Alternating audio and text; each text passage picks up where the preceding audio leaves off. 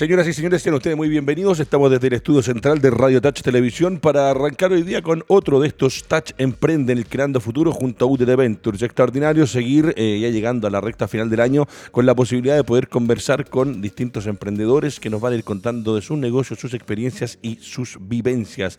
Tengo a Camilo Espinosa y a Cristian Gorup. ¿Cómo están muchachos? Sean ustedes muy bienvenidos y a continuación ya empezamos a, disfrutar esto que es especialmente para ustedes.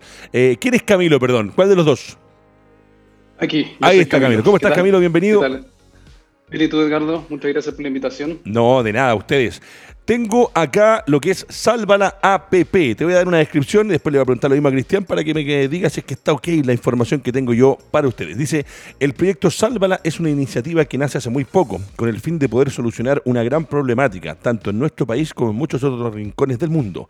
Los chicos de Sálvala son un equipo profesional, joven, activista y disciplinado. Creen fijamente en que aún la sociedad se encuentra a tiempo de tomar medidas para cambiar el rumbo y el destino de nuestro planeta, aportando de su expertise y visión de vida. Sálvara promueva activamente la ley sobre el desperdicio de alimentos, la cual duerme hace bastante tiempo en el Senado. ¿Es así tal cual? ¿Qué temazo el que vamos a tocar hoy día? Lleva desde agosto y está ahora en, la Cámara de Diputados, específicamente en la Comisión de Salud. Perfecto, es un temazo el que vamos a poder conversar con eh, Camilo. Y Cristian eh, Gorup de Exohan dice, eh, es una órtesis dinámica para los problemas de manos y muñecas, considerando la biomecánica, ergonomía y anatomía de mano y muñeca, descargando mecánicamente el trabajo de los músculos y evitando lesiones por sobrecarga y sobreuso. Funciona por medio de una órtesis dinámica, creando un exotendones que siguen el recorrido natural de los tendones y permiten disminuir la carga de la musculatura y tendones. ¿Es así, profesor Cristian? Sí, hola, ¿qué tal? Mucho gusto, Ricardo. Muy agradecido estar en tu programa. No, maravilloso. Eh, dos cosas. Eh, lo, de ustedes es extraordinario porque no nos había tocado. A mí me, gusta que cada vez los emprendedores o los emprendimientos vayan siendo diferentes. Voy a partir con Camilo eh, porque este es un tema a nivel mundial, a nivel global, que uno lo ve, lo que pasa con este desperdicio de comidas. Y antes de arrancar, Camilo, quiero que le cuentes a la gente que está viendo el programa y que lo va a ver después en nuestras distintas plataformas. Esto queda en nuestra página web, queda en nuestro canal de YouTube y en nuestro Facebook Live. Y en este momento también estamos saliendo en vivo por Radio América Televisión en Coquimbo y La Serena para que la gente sepa de El Touch Emprende Creando Futuro con UDT Ventures. Si nadie supiera en este momento, Camilo, qué es lo que es Salva la APP, usted explíqueselo y démosles una descripción sencilla para que la gente empiece a entender de qué se trata Salva la. Bueno, eh, Sálvala es un proyecto que, nace con la idea de aportar al combate del desperdicio de alimentos, ¿ya? Eh, nosotros nos enfocamos principalmente en ofrecer una plataforma digital eh, a disposición de clientes y también de, productores para que podamos hacer el vínculo entre eh, toneladas y toneladas de alimentos que se desperdician cada año y consumidores finales que podrían acceder a ellos y así evitar su desperdicio. Y este es un problema a nivel mundial y también es un problema a nivel país donde se ha avanzado poco. Como tú comentabas, hay una ley que está en, en el Congreso actualmente que está eh, eh, apuntando a mejorar esta situación a nivel nacional, que es un muy buen, eh, una, una, muy buena idea y un apoyo transversal ahí, pero lamentablemente hay veces que estas leyes que no son tan, tan relevantes, la contingencia a veces quedan un poquito en segundo plano, y eso es lo que está pasando ahora. Y Sálvala actualmente es un proyecto que, que ha sido apoyado por Corfo, es un proyecto que nosotros estamos desarrollando todavía. Eh, hemos, eh, hemos encontrado diferentes baches en el camino y actualmente el proyecto que está pronto a lanzarse es un proyecto que va a ofrecer eh, combatir el desperdicio de alimentos específicamente tratando de ofrecer una alternativa a, los productores a, comercializar productos que, que, están en perfecto estado, pero que no son apetecidos por el retail específicamente. ¿ya? Y estos productos pueden ser por tres situaciones bien particulares. La más clásica es eh, porque tienen fecha de caducidad muy corta. Entonces, lo que pasa es que el retail en Chile es súper exigente con las fechas de caducidad. Eh, no permiten que productores de alimentos eh, procesados, llamemos lácteos, quesos, que son justamente los que tienen muchas veces este problema de forma más importante, eh, no permiten que, que, que, les despachen eh, alimentos que tengan fechas muy cortas, pero para el retail esas fechas cortas no son tan cortas como para nosotros. Entonces, nosotros perfectamente podríamos comprar estos alimentos que van a ser los mismos, pero el retail no lo acepta. Entonces, muchas veces pasa que se quedan pallets y pallets de alimentos en esa situación y, y los productores ahí se encuentran con un problema, que tienen que ver por dónde sacar esos alimentos. Tal cual. Y aquí hay varios temas involucrados, están algunas eh, instituciones eh, sin fines de lucro, como la red de, alimentos, que, que, ayuda un poco al retail grande a combatirlo. Por otro lado, eh, están los productores de, fruta y hortaliza, que, que, se encuentran también con otro problema que tiene relación también con el retail, que el retail pide y exige ciertos tamaños, y que le decimos nosotros calibres, de ciertos productos, y esos calibres tienen que que coincidir y si no coinciden no son aceptados. Entonces digamos que en el supermercado tú nunca vas a encontrar una papa gigante. En el supermercado nunca vas a encontrar una cebolla muy grande o una cebolla muy chica. No vas a encontrar una zanahoria que, que sea fea. Y ahí son productos que desde el lado, desde el punto de vista eh, comestible están en perfecto estado, solo que no, no, no tienen la estética ni el tamaño para ser eh, comercializado en el retail tradicional. Perfecto, se entiende. Nosotros estamos, nosotros estamos apuntando ahí, nosotros estamos eh, creando una, una canasta eh, en asociación con, con, La Vega Delivery, que es un emprendimiento de comercialización de fruta y verdura, que, que, ellos actualmente están en toda la región metropolitana.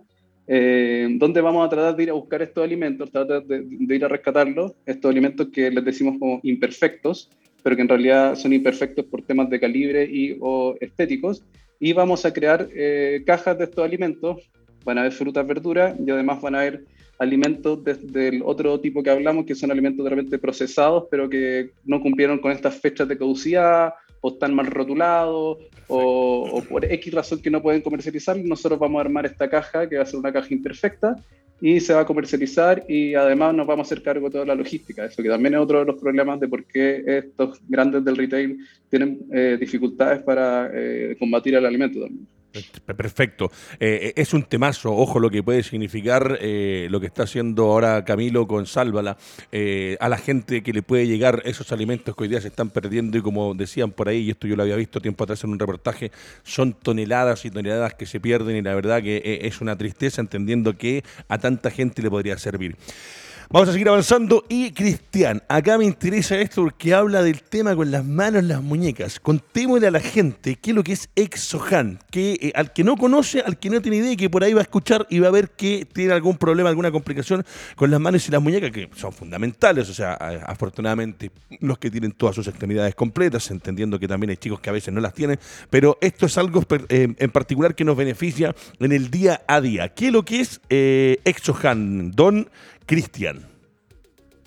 Bueno, eh, ExoHan comenzó como un proyecto en la Universidad de Santiago hace unos cuatro años atrás y em, nosotros presentamos esto en un concurso que se llamaba Despega USACH. Finalmente nosotros no ganamos, pero quedamos dentro de los seleccionados y posteriormente lo seguimos trabajando. Eh, particularmente lo que trata la idea es cómo nosotros podríamos solucionar el problema de las eh, enfermedades silenciosas, especialmente lo que eran las tendopatías o eh, el túnel carpiano, ¿ya? que es una enfermedad común, enfermedad silenciosa. Eh, también hemos averiguado que dentro de las enfermedades laborales no está considerado obviamente este tipo de lesiones y eh, con el uso de la tecnología recientemente, por ejemplo, en lo que sería jóvenes, niños y adultos, ha aumentado la cantidad de casos que han tenido este tipo de patologías y estos problemas, ¿cierto? Y claramente eso acorta obviamente eh, la vida de trabajo que tiene, por ejemplo, un trabajador dentro del sistema. Y también obviamente nos empezamos a dar que podía tener quizás otros usos, ya que al principio nosotros lo habíamos enfocado en lo que era el mundo de los videojuegos, ¿ya? Eh, especialmente lo que era el tema del uso del computador y eh, también el tema de las consolas. Entonces ahora estamos trabajando con la mutual de seguridad, en donde estamos evaluando qué otros usos podemos darle, aparte de lo que sería obviamente lo que teníamos planeado como idea original. Pero principalmente eso, es un guante, una especie de órtesis, eh, para decirlo de manera un poco más técnica, en donde nosotros vemos con eso cómo podemos ayudar a que las personas eviten o a tratar este tipo de lesiones. No, extraordinario, porque eh, es algo que es más común de lo que parece. dijiste recién lo del túnel carpiano, así se llama, ¿no? ¿Estoy en lo correcto? Eh, conozco, tengo cercanos, eh, porque eso se puede operar, o sea, se, hacen gestiones, pero lo que están haciendo ustedes en el fondo es evitar al trabajador que utiliza habitualmente, parte por lo de las consolas, porque hoy día imagino que los chicos gamers van a ser los primeros en que les va a interesar usar un producto así con las horas que le dedican al día. Pero hablabas tú también del trabajador como tal. Muchachos, les quiero hacer una pregunta a ambos y les quiero preguntar con respecto al inicio de cuando comenzaron con sus emprendimientos. Voy a ir con Camilo primero. Y la pregunta, Camilo, eh, va directamente relacionado al tiempo. Ya tú me adelantaste algo que ustedes están hace poquito tiempo. Pero ¿en qué momento nace la necesidad de emprender? ¿Qué estás haciendo además de este emprendimiento? ¿Estás 100% dedicado? ¿Y por qué partiste? Eh, yo siempre le pregunto a los chicos con, que he conversado. Eh, pasó el estallido social, vino la pandemia, han sido dos años complicadísimos a nivel país. Algunos lamentablemente quedaron sin trabajo, tuvieron que buscar alternativas nuevas. Llegaron los retiros y los 10% y con eso mucha gente tuvo un poquito de capital y caja para generar algún negocio, algún emprendimiento, y por ahí solamente como una alternativa adicional a tu pega, a lo que estudiaste, y tener una, fuente de ingresos aparte. ¿Cómo es eso contigo? Ahí te tengo muteado. Perdona. Ahí, estamos. Mira, yo, yo actualmente soy socio fundador de La Vega Delivery, ya que es otro emprendimiento. Eh, y, nosotros nos encontramos eh, como participantes de esta cadena de distribución, eh, como en primera persona con este problema del desperdicio de alimentos. Lo, lo, vemos todos los días. nosotros trabajamos directamente con muchos productores, trabajamos todos los días yendo a los centros mayoristas más grandes del país, como es Lo Valledor, La Vega Central. Conocemos muy de cerca lo que pasa ahí específicamente con la fruta y las verduras. Tenemos mucho contacto también con productores eh, de alimentos frescos también que, y sabemos de, de, primera fuente en el fondo cuál es la magnitud del problema. Y esta idea en particular de Sálvala viene eh, eh, por mi socio en este proyecto en particular, que le aprovecho de mandar un saludo a Adrián Sepúlveda, y él viene llegando de, de hacer un, un máster en innovación en Holanda. entonces, allá este tema del desperdicio de alimentos y la manera en que lo están en el fondo combatiendo desde la tecnología está mucho más avanzado que acá. ¿ya? Entonces, en ese sentido, él viene con ideas eh, bien interesantes de cómo eh, tratar de encontrar un nicho en el fondo que sea atractivo tanto para los productores que están perdiendo como para los consumidores que, que, ni siquiera están pudiendo acceder. En el fondo, creando eh, aplicaciones, creando plataformas digitales que, nos, que los conecten en el fondo.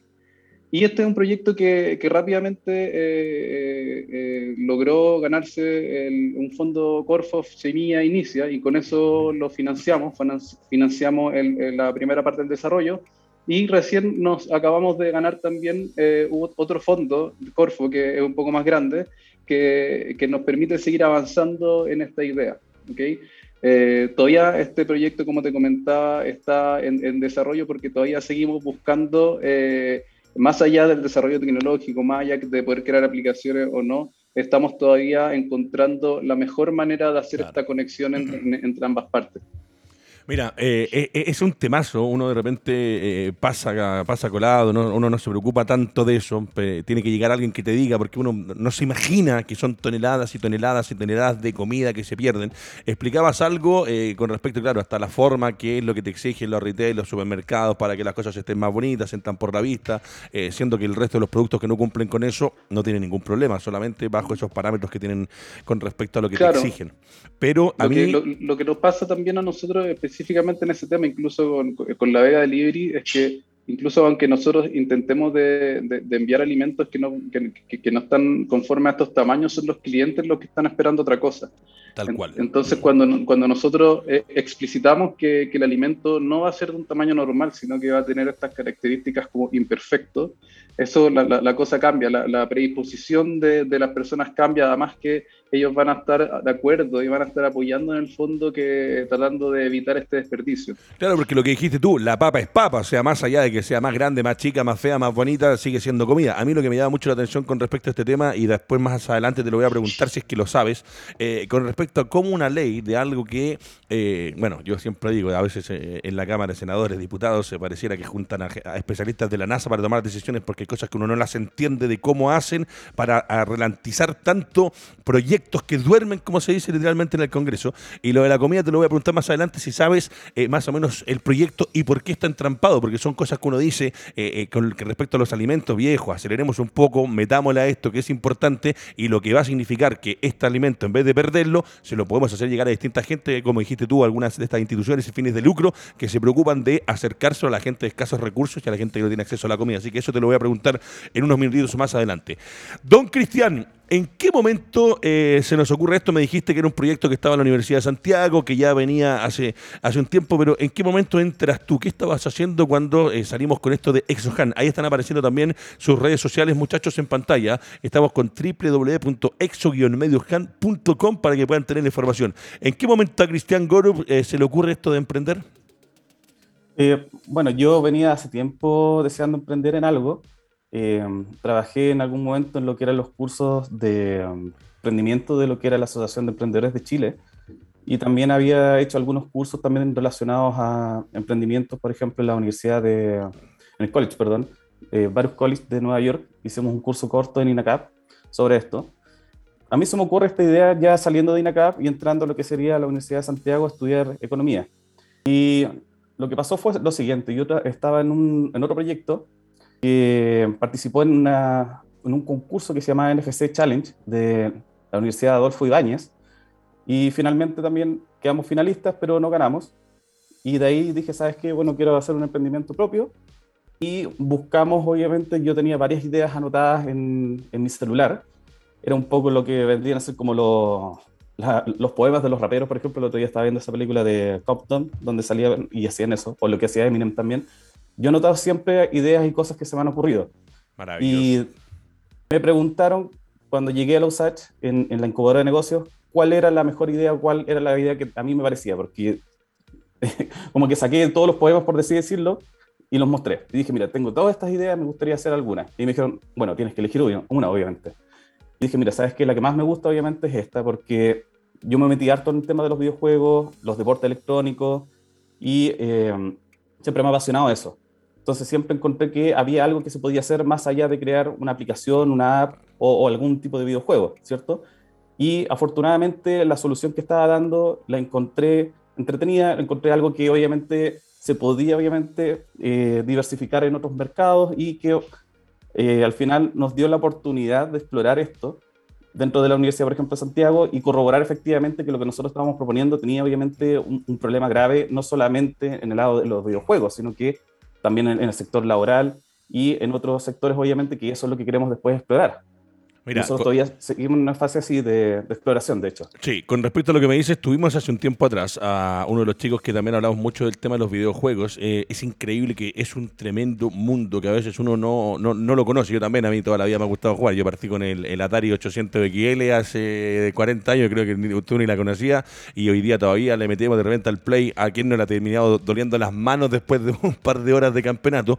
Pero eh, con respecto al mundo de los videojuegos, es, es tremendo lo que, lo que pasa hoy día hay chicos o hay gente a la que le pagan por ir a probar juegos. Hay otros que viven del mundo gamer. Los equipos de fútbol hoy día en el mundo están patrocinando sus propios equipos de jugadores online. O sea, hay un mercado ahí tremendo. Pero yendo a la otra parte, que también me interesó mucho lo que decía Cristian, eh, me imagino que ustedes han visto también a la gente común y corriente, como nosotros tres que estamos ahora conversando, que de repente por las horas de computador, las muñecas, los dedos, las tensiones, y va directamente relacionado a ayudar a esa gran cantidad de gente. Y dijiste algo también muy interesante, que algo que es eh, pareciera ser tan básico como la, utilización de las manos, las lesiones que se van generando, no está y no pertenece hoy día a las enfermedades laborales. Y sé y conozco mucha gente que ha tenido problemas con tendinitis, con cosas que te van pasando por el hecho, Cristian, de trabajar muchas horas en un computador con, con cosas de la oficina como tal, ¿no?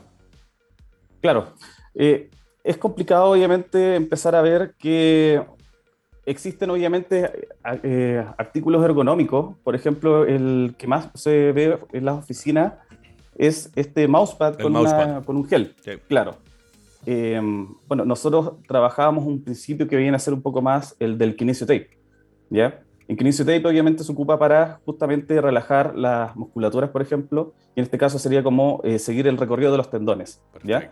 Entonces, eh, lo que permite eso obviamente es un alivio ¿ya? y una disminución en la carga en las manos.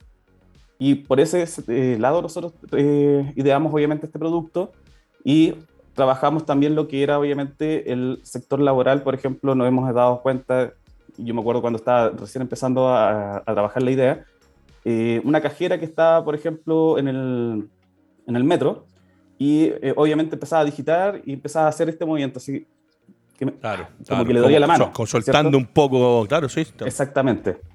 Entonces ahí dije, chuta, obviamente esto puede obviamente derivar a otras soluciones, por ejemplo, para este tipo de personas, digitadores, por ejemplo, gente que trabaja, bueno, lo, habíamos pensado obviamente netamente en oficina, pero ahí em, empezamos a decir, chuta, y en el sector laboral, por ejemplo, ¿quiénes también tienen este tipo de problemas?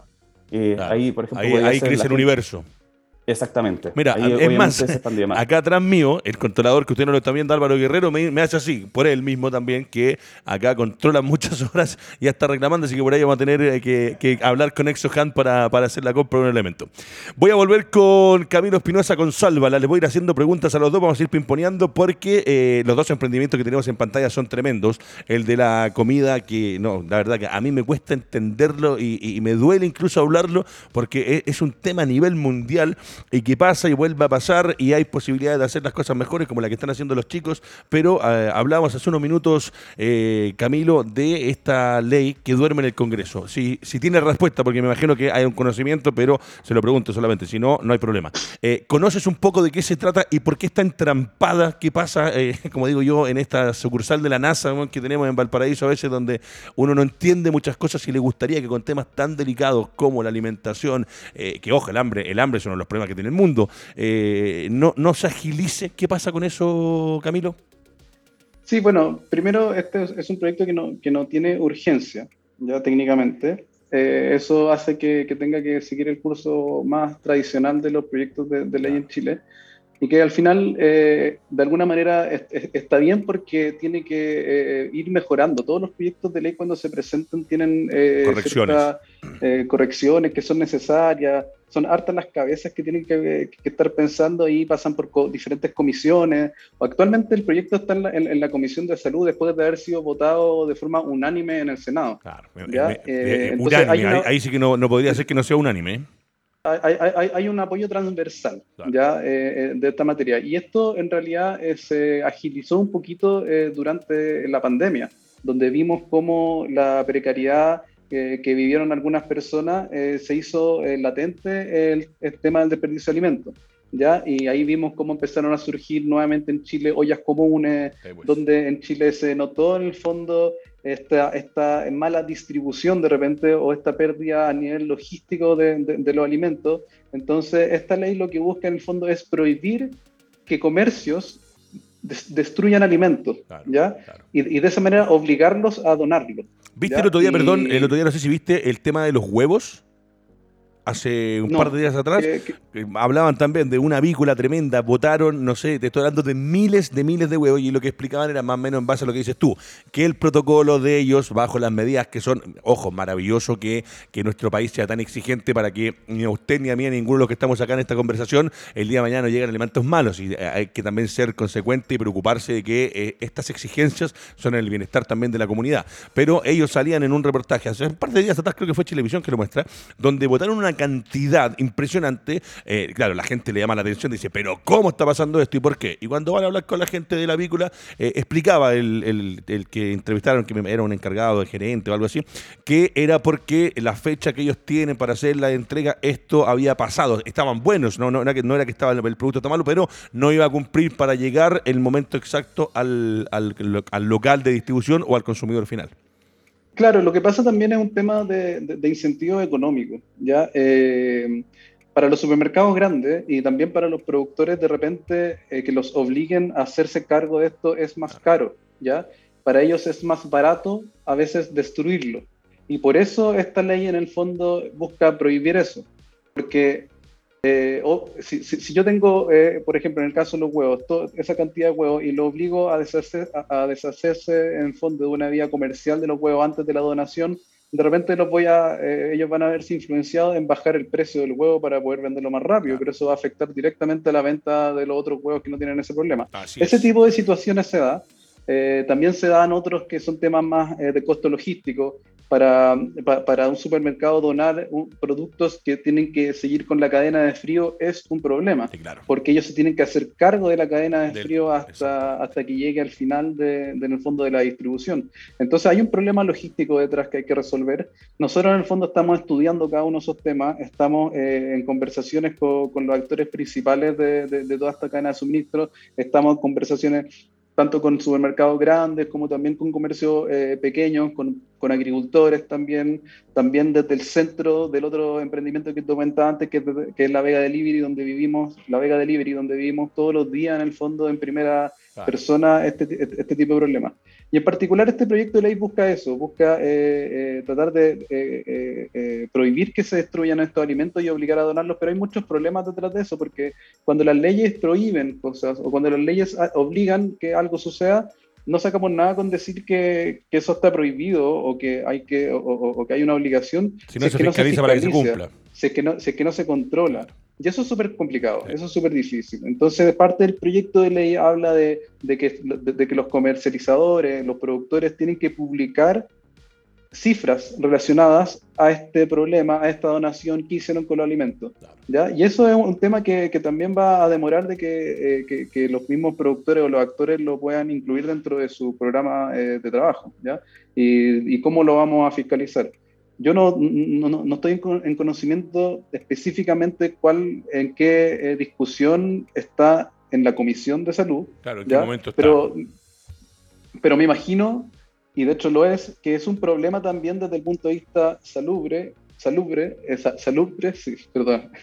Es un problema, es un, eh, eh, es un problema desde el punto de vista de la, salud, esto del desperdicio de alimentos, porque eh, ahí hay una delgada línea entre los alimentos que pueden estar ya en descomposición y no. Claro, lo que califican para poder hacer el proyecto y que van a ser parte de, o los que están fuera en este caso. Exacto, y si son donaciones a, no sé, eh, iglesia o, colegio, lo que sea, y los alimentos no están en buen estado, es un problema y eso hay que verlo también a nivel de, salud. Claro que sí. Voy a volver ahora con eh, Cristian Gorup y la pregunta ahora ya nos mete un poco más en el emprendimiento como tal. Eh, hablamos de qué estaban haciendo cada uno, ya nos contaron, los dos proyectos son interesantísimos, uno que tiene que ver directamente con la alimentación, la comida que se desperdicia, que ya nos explicó nuestro invitado Camilo. Eh, que es tremendo, que es un tema que se está trabajando y obviamente hay que concientizarse y cada uno, desde el productor, el retail, el que vende, tiene que ser, va a ser un proceso hasta que tal vez, mirando otros países que tal vez hoy día lo hacen mejor que nosotros, esté en el consciente colectivo para que esto sea eh, parte de, o sea, que se cuiden y no se pierda tanta cantidad de alimentos. Pero no va a ser fácil, pero por lo menos ya con Salva le estamos trabajando en eso. Don Cristian Gorup, eh, cuéntenos cómo fue su periodo, su proceso de postulación, cuál fue el fondo que te ganaste por ahí creo que me dijiste el Semilla Inicia, no estoy seguro, eh, pero en particular, ¿cómo fue el tema de postular a este financiamiento, ganártelo y tu relación hoy día con UDT Ventures? Mira, nosotros habíamos postulado al Semilla Inicia el año 2019 y la verdad es que no nos fue muy bien. Sentían que obviamente faltaba un poco de tecnología. Nosotros ahora eh, nos ganamos el Semilla Inicia el año pasado, a finales del año pasado, y en, en ese proceso eh, decidimos agregar el tema de, por ejemplo, incorporar sensores. Em, finalmente nos dimos cuenta que incorporar sensores en esta etapa sería algo muy pronto porque necesitábamos la validación mecánica del producto y eso es lo que obviamente buscamos, obviamente, trabajamos con UD y eh, hicimos una relación, por ejemplo, con la mutual de seguridad para ir probando efectivamente el principio mecánico, cómo podríamos nosotros eh, evaluarlo para otros tipos de mercados y otros usos que podríamos tener también con este producto. Mira, ahí estaba recién mostrando Alvarito Guerrero, a ver si me lo puede dar un segundito más. Eh, estaba mostrando esto que tienes que estar haciendo ustedes. Es extraordinario y claro, el desarrollo, la función, la prueba y error, eh, el, ponérselo a la gente, porque me imagino también, estimado Cristian, que eh, ustedes desarrollan esto y hay que probarlo. Para probarlo directamente hay que ponerlo en situaciones de la vida a vida, del día real, para que esto en el fondo ustedes vayan sabiendo cómo va mejorando y cuánto va beneficiando a las distintas personas que lo van usando. ¿En qué periodo están hoy día con respecto a, la introducción de esto ya directamente en el mercado? ¿Cómo, cómo están eh, proyectando lo que va a ser esto cuando ya sea más que hoy, que ya es una realidad que existe, pero el hecho de mañana entrar a la gente. ¿Cómo se promociona un producto como este, Cristian? Bueno, eh, nosotros en la fase que estamos ya es un prototipo funcional, ya derivando lo que sería un producto mínimo viable. Eh, la verdad es que faltan obviamente mejoras que sabemos que tenemos que hacer. Eh, en temas de materialidad, diseño, que eso es lo que estamos hoy en día tratando de ver cuáles serían obviamente los materiales más convenientes. Hay que considerar, por ejemplo, el tema de la respirabilidad, la comodidad que en el fondo tiene que tener este producto.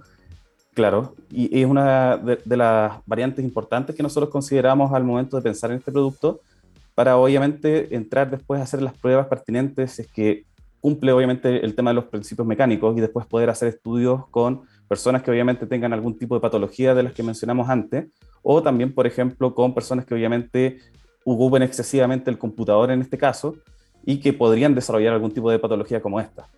Perfecto. Con respecto a, lo que es este desarrollo, ¿con quién más estás trabajando hoy día? ¿Quiénes desarrollan esto? ¿Quiénes van aprobando las materias primas que ocupan para desarrollar estos elementos? Están todas acá porque una de las cosas que hacen ustedes chicos, bueno, nosotros también somos un emprendimiento, eh, las, pymes como tal, eh, los emprendimientos como tal, una de las cosas que hacen es generar trabajo, dan empleo a gente. De hecho, los días sacábamos la cuenta acá de los emprendedores que han venido a este programa, al Creando Futuro con UD Ventures. Eh, el universo era sobre 200 a 300 personas entre los pocos emprendedores nosotros teníamos creo que 14 programas al aire, y dan trabajo. Me imagino que lo que hacen ustedes, eh, Cristian, es tener proveedores, obviamente cotizar, ver si los materiales están acá o no, van desarrollando el proyecto para poder volver a ponerlo en el mercado. ¿Cuál es el universo que tiene hoy día exohand.com? ¿Quiénes son los que lo componen aparte de ti? ¿Quiénes más están metidos ahí?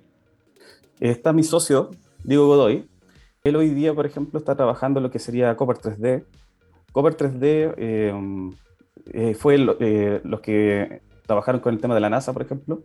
Él está trabajando ahí adentro, él es kinesiólogo, pero también está enfocado harto en lo que es el trabajo, por ejemplo, con eh, las impresoras 3D. Entonces, hoy en día, por ejemplo, todo lo que ha sido la producción, el prototipado y todo eso ha sido a través, obviamente, de impresoras 3D. Y eh, estamos justamente hablando con personas para ver cómo podríamos hacer esto de alguna manera, por ejemplo, un poco ya más eh, una producción masiva. Lo que sería, por ejemplo, con la empresa prototipado, por ejemplo, .cl, con ellos estábamos en conversaciones para ver cómo podíamos quizás trabajar esto, ver también eh, qué materiales vamos a ocupar.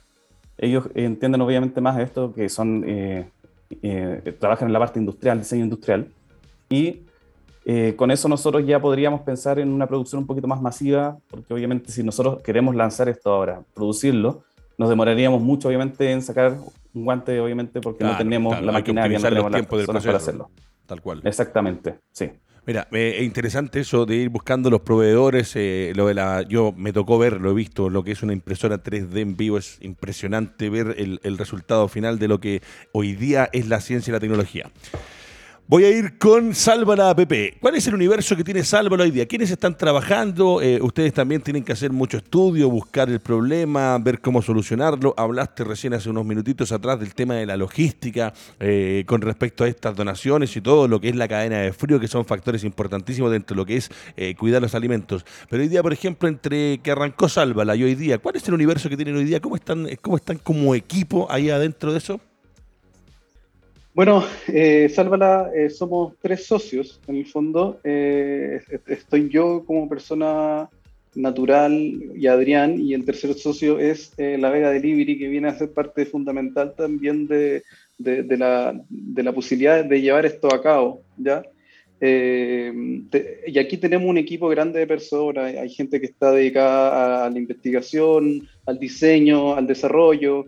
Eh, y nosotros ya desarrollamos una aplicación con el, con el primer fondo que, que, nos ganamos, eh, una aplicación que, que tenía eh, la intención de, de, combatir el desperdicio de alimentos desde, desde una mirada que, teníamos antes de la pandemia eh, pero eh, nos dimos cuenta que acá hay un problema que es más sociológico. Tenemos que entender mejor, en el fondo, todo lo que está pasando a nivel eh, sociocultural relacionado al desperdicio de alimentos. Entonces, hoy día estamos dándole otra vuelta a esa parte. Estamos incluyendo a, más personas para ir a estudiar esto, ir a estudiar bien mejor los mercados, para salir con una propuesta mucho más potente que la que tenemos actualmente. Eh, y, ese es el equipo. Tenemos aquí, como te digo, hay programadores, hay diseñadores, hay gente eh, encargada en el fondo de, estar conversando con proveedores. hemos ya hecho alianzas con, por ejemplo, con Notco, con otros productores de alimentos. hemos estado hablando con muchos agricultores también que están muy motivados con esto. En general, la recepción de esta idea tal como lo, fue en el Congreso, que eh, hay un apoyo transversal, en general la gente apoya la idea de, evitar el desperdicio de alimentos de forma transversal también, así que ha sido muy fácil. Me robaste, me robaste la palabra, te iba a preguntar exactamente por eso. ¿Cuál es la recepción con que se han encontrado? Me acabas de confirmar un poco lo que, lo que me imaginaba yo, porque acá hay que ir a buscar en 360 grados la recepción de todo, desde el productor, desde el que distribuye, del que vende. En general, eh, me imagino, me imagino que así ha sido con ustedes a cada uno uno de los que han ido a explicarle un poco cómo funciona, qué es lo que hay que hacer, porque obviamente tú también dijiste, acá eh, hay costos por esto, esto tampoco es gratis, o sea, las empresas tienen que generar de una u otra manera eh, los despachos, eh, los envíos, la cadena de frío, que tú muy bien lo marcabas, pero en general, ¿cuál ha sido la recepción? ¿Les preguntan también? ¿Hay gente que quiere participar? ¿Cómo ha sido eso? Mira, en general todos, todos quieren ayudar en el combate de esto, ¿ya? En el fondo eh, a todo el mundo le parece una buena idea. El problema está en que cuando las empresas ya están funcionando de, de tal manera que en la actualidad está produciendo ese, ese nivel de desperdicio, ir a cambiar esto eh, significa que, si es que viene de parte de ellos desde adentro, significa que tiene que haber gente, también tiene que haber un equipo de gente pensando en, el cómo. Exactamente. Y en el cómo vamos a lograr esto y, y que sea también atractivo desde el punto de del negocio para ellos, porque actualmente, como la ley no existe todavía, ellos tienen la posibilidad de, eh, en el fondo, eh, eh, destruir alimentos. Claro, hacerlo o no hacerlo en el fondo. Claro, como fue en el caso de los web. Pero mira, en general el, el, la, la, recepción es buena y nosotros justamente estamos atacando esto que yo te digo, que el, quien está pensando en la mejor solución para abordar esto, en el fondo, no están haciendo de ninguna de las partes de repente los consumidores no tienen mucho que hacer en ese caso. A lo más podrían ir preguntando en diferentes comercios si están votando algo, pero eh, no, es algo eh, que salga de forma natural. Entonces nosotros somos los que estamos en el fondo justo en el medio tratando de encontrar las mejores maneras de conectar a estos mundos. Increíble, pero cierto. Eh, claro, uno como consumidor, la verdad que no, hasta que esté en el consciente colectivo, nadie va a preguntar, oye, voy a comprar acá, porque ellos se encargan después de que eh, el alimento no se vote. En el fondo es, un tema complicado, pero ojalá que se vaya metiendo en el colectivo de la gente. Si te pregunto con respecto. Si, si, te puedo, si te puedo aportar un poquito más. Eh, hay una hoja de ruta que está dispuesta por el, el Ministerio del Medio Ambiente ¿ya? Eh, eh, que está muy clara, muy, muy definida en esta materia y que de hecho hizo que Corfo eh, creara un fondo único ¿ya? para ayudar a combatir esto, que dispuso cerca de mil millones de pesos a diferentes proyectos que fueran a ayudar específicamente al combate de desperdicio de alimentos, y que ese es el fondo, el segundo fondo que nosotros nos ganamos. Así que aquí hay un apoyo también a nivel del Estado que está preocupado de que esto se, se, continúe, independiente de lo de la ley, que también va a ser un gran aporte. Claro, o sea, una cosa es que esté hecha la ley, como decías tú después, una vez que la ley esté hecha, hay que ver y hacer que eso se ejecute, que se haga, fiscalizarlo y todo para que realmente valga la pena lo que se plasmó en ese papel, que lo firmaron y lo autorizaron, para que después sea una realidad. Don Cristian Goru, pregunta, eh, una vez que ustedes tengan eh, el proyecto, el producto ya terminado. ¿A cuánto tiempo más o menos estamos de que esto ya sea una realidad? Bueno, yo creo que hay que considerar dos factores principalmente. Nosotros podríamos quizás producirlo obviamente acá, ver cómo a lo mejor lo podríamos derivar a, como a una producción en el exterior que sería trabajar por ejemplo con China, se arma acá por ejemplo, y finalmente se vende después eh, a las distintas empresas o a las personas que obviamente quieren consumirlo. Y lo otro ya es buscar quizás un panel un poquito más grande como podría ser una empresa de accesorios. En este caso podría ser como alguna empresa de accesorios, eh, por lo menos por el mercado gamer, sería de accesorios como por ejemplo podría ser Razer, podría ser Logitech, y ellos a lo mejor si se encarguen un poco más del tema de la producción y ya finalización del producto como un producto comercial, ¿ya? Porque nosotros podríamos estar quizás eh, dos o tres años eh, haciendo las investigaciones, haciendo las mejoras de los prototipos, y eso igual podría obviamente demorar mucho. Y hoy en día, por ejemplo, que quiero obviamente ahí hacer un punto, eh, con el tema de la pandemia, por ejemplo, el año pasado aumentaron bastante más los casos, por el hecho de que había teletrabajo también.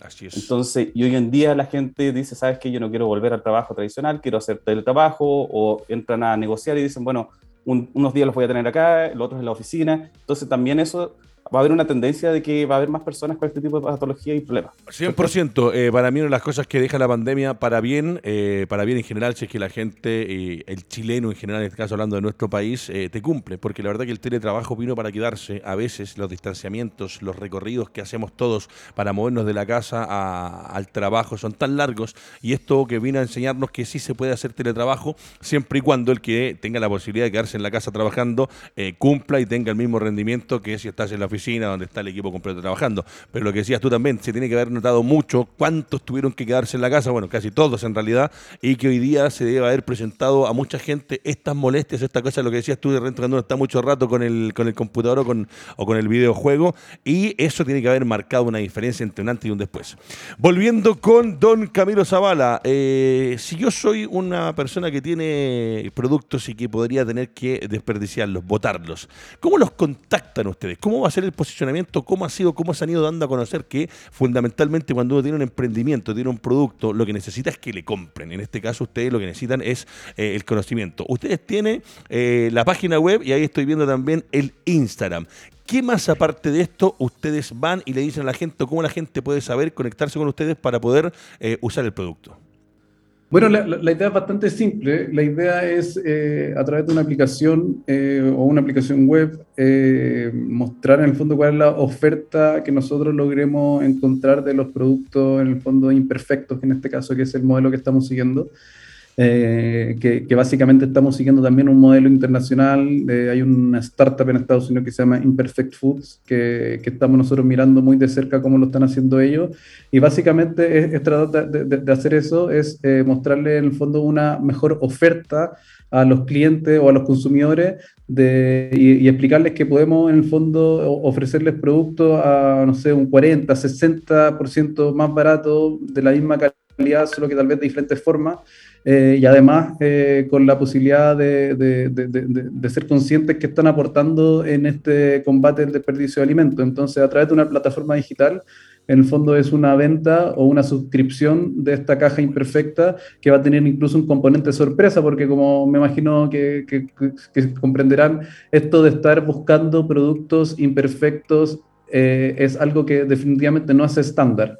Y de hecho ese es el problema que tiene el retail. Entonces, en esta no estandarización de la industria es donde nosotros tenemos que estar y ser capaces de estar buscando en el fondo las diferentes eh, producciones. También todo depende mucho de las temporadas. Hay temporadas incluso para que, para que ustedes comprendan que cosechas completas de lechugas eh, se pierden porque el para el productor es más caro cosecharlas que, que venderlas. ¿ya? Entonces, es una locura, estamos hablando de hectáreas de, de, productos que los sacan para botarlos porque no los pueden comercializar porque les es más caro cosecharlos. Entonces ahí también es que nosotros tenemos que trabajar con ellos, estar viendo de qué manera podemos eh, eh, eh, mejorar esto. También en la industria del alimento y de la agricultura chilena todavía no, está muy digitalizada, ¿ya? Entonces ahí es donde nosotros podemos ir a ofrecer, ir acercando estas brechas entre el consumidor y el agricultor, ya que eh, también en, la Vega de Libri trabajamos mucho eso también, de tratar de unir estos dos mundos, pero aquí en el caso es eh, tratar de evitar esto, que, el agricultor tenga que en el fondo tomar la decisión de no cosechar. Claro. Y votar antes de poder llegar a, personas que estén dispuestos a, consumirlo. Perfecto. Me corrijo, me retó el productor recién por interno porque dije eh, Camilo Zavala, parece que estaba leyendo rápidamente. sí, pero eh, no te preocupes. Camilo Espinosa de Sálvala ABB. La corrección porque está atento. Eso significa que está atento también el director atrás, que es importante.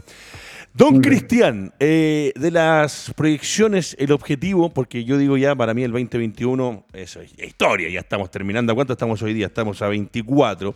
Eh, se nos está yendo y pasó volando este año. ¿Cómo es o cómo ha sido el 2021 para ustedes? De las proyecciones que tenían cuando iniciaron, en las etapas que iban a ir desarrollando, ya nos explicaste un poquito que han ido probando, ver dónde y con quién se pueden desarrollar eh, estos elementos. ¿Cuál es el balance que estaríamos haciendo hoy día del 2021 en ExoHunt? Mira, la verdad es que si bien en términos de, datos y estadísticas nos beneficia bastante por lo que mencioné antes, que el teletrabajo, por ejemplo, aumentó el tema de las enfermedades eh, laborales, eh, es complicado porque para nosotros fue un avance muy lento, ya que obviamente no es una aplicación, por ejemplo, lo que estamos desarrollando, ¿cierto? Sino que es un producto. No pudimos hacer muchas pruebas, por ejemplo, eh, in situ, por ejemplo, con personas que obviamente tenían este tipo de patologías por lo mismo, porque estaba el tema del protocolo COVID, no se podía hacer ese tipo de pruebas, entonces nos eh, demoró un poquito, pero también nos dio tiempo para replantear, pivotear un poco ciertos puntos que teníamos de la idea y finalmente todo lo empezamos a trabajar obviamente con, oye, mira, ¿sabes qué? tengo esta persona, veamos cómo, por ejemplo, hace el diseño, por ejemplo, del guante, le compramos los materiales y él, por ejemplo, empezaba a trabajar desde su, desde su, casa. Entonces, las personas que buscamos al principio para trabajar eran personas que ya tenían o algún tipo de taller o tenían las herramientas justamente para poder trabajar.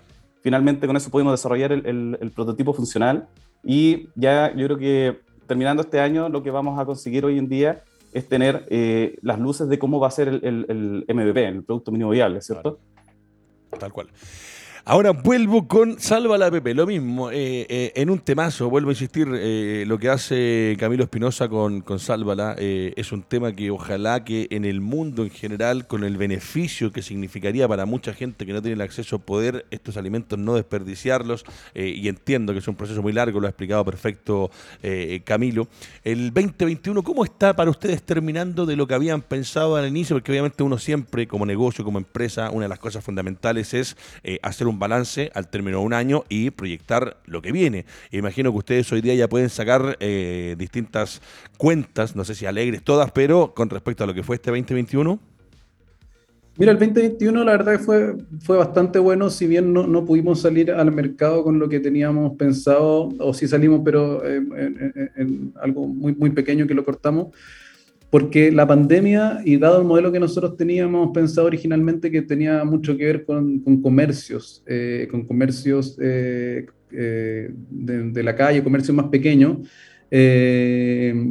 durante la pandemia estos comercios prácticamente, de hecho, tuvieron muchos problemas incluso para funcionar. Y eso nos, nos hizo replantearnos también el, modelo que estábamos persiguiendo, nos, permitió también tiempo para, para seguir investigando, seguir analizando y nos llevó a, modificar el modelo a lo que te comentaba ahora de esta canasta de frutas y verduras y otros alimentos en fondos frescos eh, imperfectos, ¿ya? Eh, a modo de suscripción o a modo de compra unitaria, eso todavía lo estamos analizando. Eh, y, eso ha pasado, eso pasó durante el 2021 y ya estamos eh, muy prontos para los primeros meses del 2022 de lanzar en el fondo el producto al mercado, primero en la región metropolitana y ojalá eh, en el segundo semestre del año 2022 o en el primer semestre del 2023 estar en, en otras regiones del país. Perfecto. Te hago una pregunta, Camilo, que también eh, esto es algo que se, me va ocurriendo en el momento porque no, no, es algo que lo tenga en pauta, pero con respecto a otros países del mundo, ¿cómo estamos nosotros con este tema hoy día? Hablemos de que Sudamérica siempre es un poco más atrasado en muchas cosas, eh, desde el tema de la basura. Yo me acuerdo de un tiempo atrás, acá hoy día sí se está reciclando, hay puntos limpios para ir a hacer, por último, lo mejor posible con la forma de eliminar los desechos de las mismas casas. Pero si miramos para afuera, ¿cómo estamos hoy día nosotros como país con respecto a este tema? Estamos muy en pañales todavía comparado con, con Europa, por dar un caso, o con Estados Unidos? Bueno, en Chile eh, eh, hay avances eh, que en la región son más relevantes también en comparación con estos países que son más desarrollados. Obviamente estamos atrás. el tema de la legislación es importante, es un gran avance, pero como hemos conversado ahora, todavía está en el fondo en el, en el Congreso. Eh, en términos digitales también esto sido importante, el acercamiento que ha tenido las la personas gracias a la pandemia a, la compra por Internet va a ayudar mucho a avanzar en esto, ya porque eh, la, la, digitalización y el comercio digital ayuda a reducir estas brechas de intermediarios donde son en esos puntos donde se produce muchas veces el desperdicio. Eh, Chile en particular es un país eh, agropecuario eh, y hay, depende del producto, pero hay productos donde gran parte del desperdicio se produce durante la producción. Y eso la tecnología ayuda bastante. Entonces en Chile todavía es precario en términos tecnológicos en muchas plantas productivas. Si bien eso está llegando, en Chile generalmente la tecnología que llega es tecnología de segunda mano de otros países. Entonces, para que se hagan una idea, en Alemania estamos ocupando tecnología de punta para un proceso productivo súper complejo que reduce de manera sustantiva en el fondo el desperdicio de alimentos y nosotros en Chile estamos comprando esa máquina de segunda mano que ayuda obviamente a lo que es la situación actual, pero esa es como la, la, la gran diferencia, yo diría. Perfecto.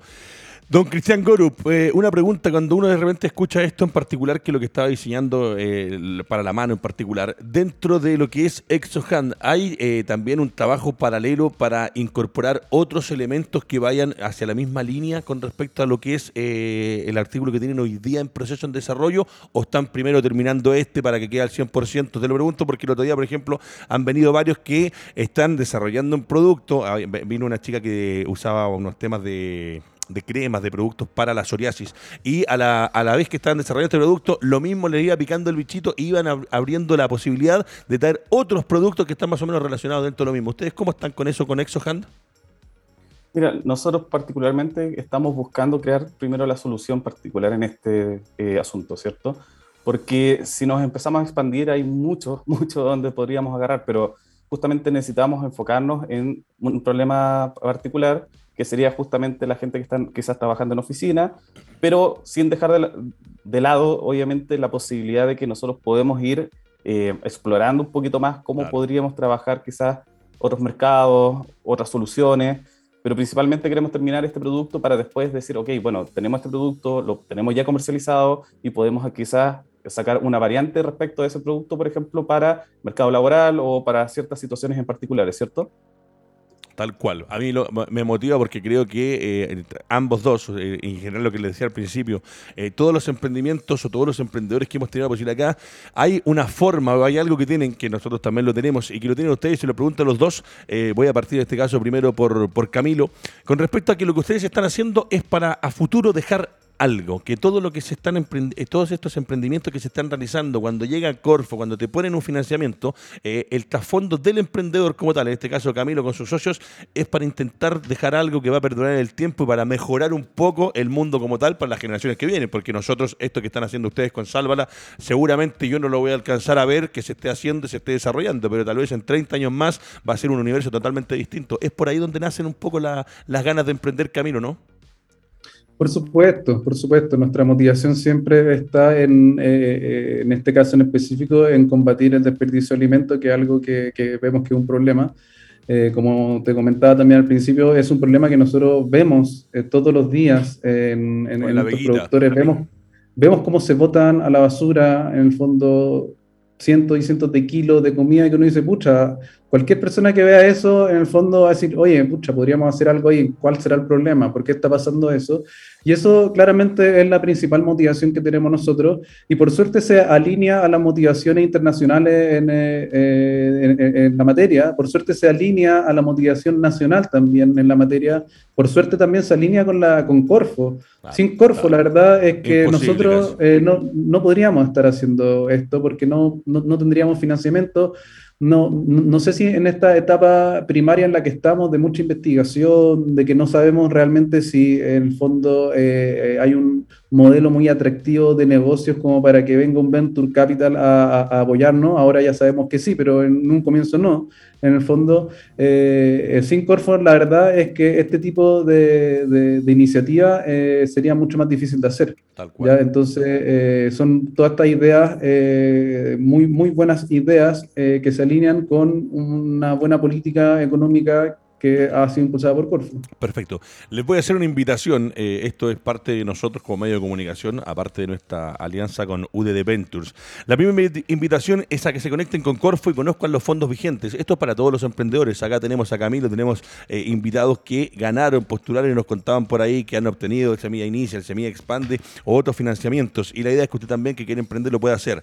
La segunda es a que se conecten con UDD Ventures para conocer las convocatorias con Fondo Corfo que están ejecutando en el momento y siempre estar buscando y viendo porque hay muchas alternativas. Pero la invitación para ustedes dos, eh, estimados invitados, es a que cuando tengan información con respecto a sus productos, eh, los digo a ambos y se lo, hemos hecho la invitación a todos los que han venido, en contacto arroba radiotouch.cl, Sergio García, que es el hombre encargado de nuestras redes sociales y nuestras plataformas digitales, eh, manden la información de lo que tengan. Cuando Exocan ya tenga el, el, guante, como le digo yo, terminado, mándanos la foto, mándanos la información, dónde lo van a poder comprar, porque nosotros también con emprendimiento, una forma de dar un, aportar un granito de arena es eh, a los que han venido para acá ayudarlos. Y esa forma de ayudar es publicando. Y a ti también, Camilo, con lo tuyo, eh, la información que tengan, mándala para hacer una notita, ponerla ahí en la página web, ponerlo en el Instagram y que la gente sepa que existe hoy día, que ya es una realidad, que está sálvala y que está intentando hacer que un tema tan delicado y que a veces se rompe el alma. Yo me imagino que debes sentir tú cuando ves que se botan toneladas de comida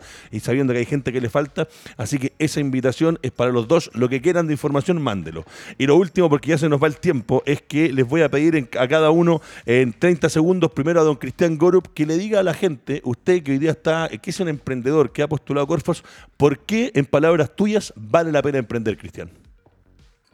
Bueno, eh, es importante decir que todas las personas que estamos emprendiendo siempre buscamos generar algo a, futuro mejor para todos, ¿cierto?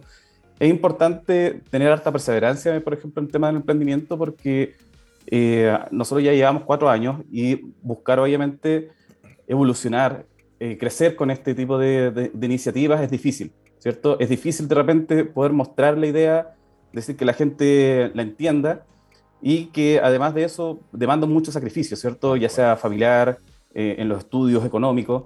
Entonces, más que nada, invitarlos a que en el fondo eh, emprendan por justamente lo mismo, eh, empezar a, a, crecer un poco, a mejorar obviamente el país, a mejorar obviamente la calidad de vida de las personas, dependiendo obviamente del tipo de emprendimiento que quieran, pero más que nada eso. Fundamental. Cristian, eh, agradecido por la posibilidad de haber podido conversar, contarnos eh, y seguramente cuando tengan el producto va a ser eh, un exitazo porque es algo que realmente hoy día se está metiendo cada día más. A, lo de los gamers lo encuentro extraordinario. Seguramente mañana van a aparecer por ahí cuando estén en los campeonatos internacionales y va a aparecer el guantecito también, ¿por qué no? Haciendo publicidad. Y a Camilo también, te lo quiero preguntar, Camilo, así, o te lo quiero pedir que le digas a la gente desde el punto de vista tuyo, para cerrar este programa, el por qué según tú vale la pena emprender y vuelvo a repetir, lo que hace Sálvale, lo que está haciendo hoy día Camilo Espinosa, es extraordinario porque es un tema que ojalá en el futuro esté, como decía en algún momento, en el consciente colectivo y que así como Sálvala, haya mucha gente más que quiera participar y colaborar con esto que es no votar alimentos. Eh, con Camilo vamos a cerrar el programa. Usted, Camilo, dígale a la gente que lo está viendo, ¿por qué vale la pena emprender?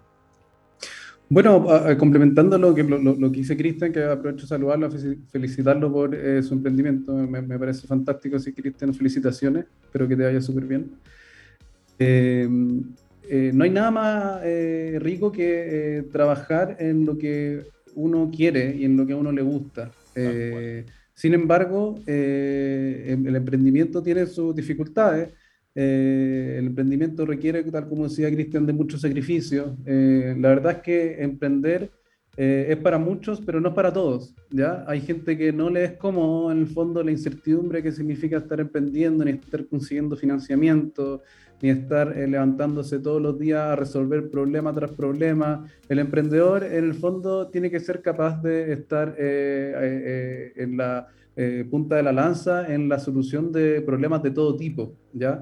Eh, y, pero eso particularmente a mí y a las personas que son como yo les gusta eso. Entonces, eh, estas personas como, nosotros que son curiosos de todo, en el fondo del emprendimiento es como la única vía. La verdad es que yo solamente he sido emprendedor porque nunca jamás me imaginé estar trabajando en fondo para otra persona ni estar en una oficina en horario de, oficina haciendo algo que no era propio. Entonces, eh, tal vez no tengo el contraste de lo que significa realmente en el, en el día a día, pero eso sería como lo que te debería aportar. Perfecto. Tremendos invitados. Éxito los dos para el 2021, lo que queda, que ya son poquito más de 30 días. Y para el 2022, eh, el éxito completo en ambos emprendimientos. Y les reitero, contacto arroba Radio Touch. Mándeme la información. Lo tuyo, Camilo, te lo pido yo que me lo mandes como un medio de comunicación de poder poner una notita, una foto o algo, lo que tengan hoy día, para, aparte de marcar obviamente las aplicaciones, para que la gente entienda que ya en Chile se está trabajando en algo tan importante como lo que están haciendo ustedes. Muchachos, un gusto, un un placer. Su casa cuando quieran, la invitación está abierta. Y si algún día, como les dije, aparte de todo, necesitan cualquier cosa como medio de difusión, estamos tanto para Sálvala como para Exohan. Será hasta el próximo miércoles y a ustedes el agradecimiento y el éxito por haber estado junto a nosotros en Creando Futuro junto a UDD Ventures. Muchas gracias, Edgardo. Muchas gracias.